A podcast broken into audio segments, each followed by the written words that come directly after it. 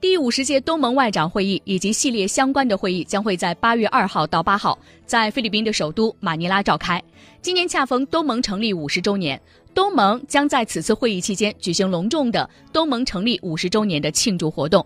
与此次东盟外长会共同召开的还有第十八届东盟加三的外长会、第七届东亚峰会的外长会以及第二十四届东盟地区论坛。中国外交部长王毅将会出席一系列的相关会议。东盟内部人士透露称，除了东盟共同体建设这个主要的问题之外，这次会议还将会讨论南海、朝鲜、中东局势以及恐怖主义在东南亚地区的扩张等问题。